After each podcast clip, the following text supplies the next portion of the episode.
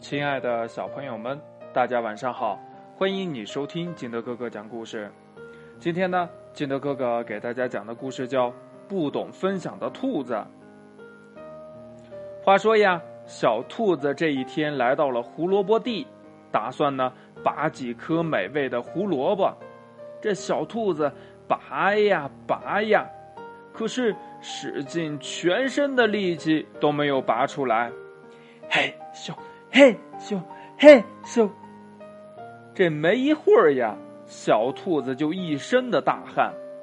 可是再看看胡萝卜，一点都没变的，还是在地里掩埋着呢。小兔子气得直跳脚呀。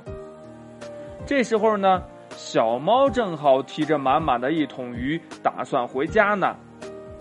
这可是小猫的战果呀！赶回家的小猫看到了小兔子正在胡萝卜地里卖力的拔胡萝卜呢，这小猫热心的去帮忙呀。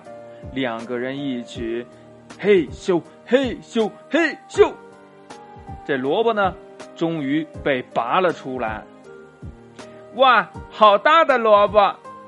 小猫惊讶的喊着，小兔子急忙抱住大萝卜说：“呀，这这这这是我的胡萝卜，不许你抢。”小猫摸了摸脑袋说：“呀，我没有想和你抢呀，我只是想来帮忙而已，我们是朋友。”小兔子呢，没理会小猫，一个人扛着大大的胡萝卜回家了。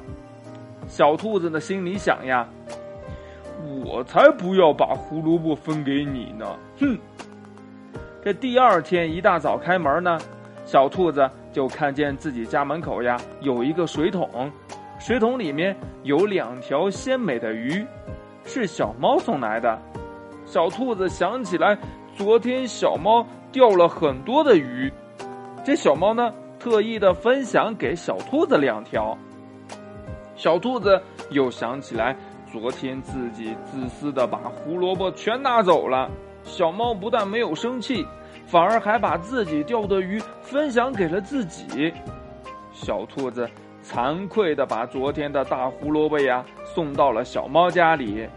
小兔子对小猫说：“呀，小猫，对不起，是我太自私了。这胡萝卜呀送给你。”小猫笑着说：“呀。”我们一起吃吧，好朋友应该一起分享才对。小兔子发现胡萝卜比以往自己吃的都甜，特别的美味。因为呀，懂得分享的滋味是最甜美的。故事讲完了，亲爱的小朋友们，那你在生活当中喜欢跟你的好朋友来分享你的东西吗？还有啊。你的好朋友给你分享过他的东西吗？快把你想到的跟你的爸爸妈妈还有你的好朋友相互交流一下吧。喜欢听金德哥哥讲故事的，欢迎你下载喜马拉雅，关注金德哥哥。同样呢，你也可以添加我的个人微信号码幺三三三零五七八五六八来关注我故事的更新。亲爱的小朋友们，今天的故事就到这里，我们明天见，拜拜。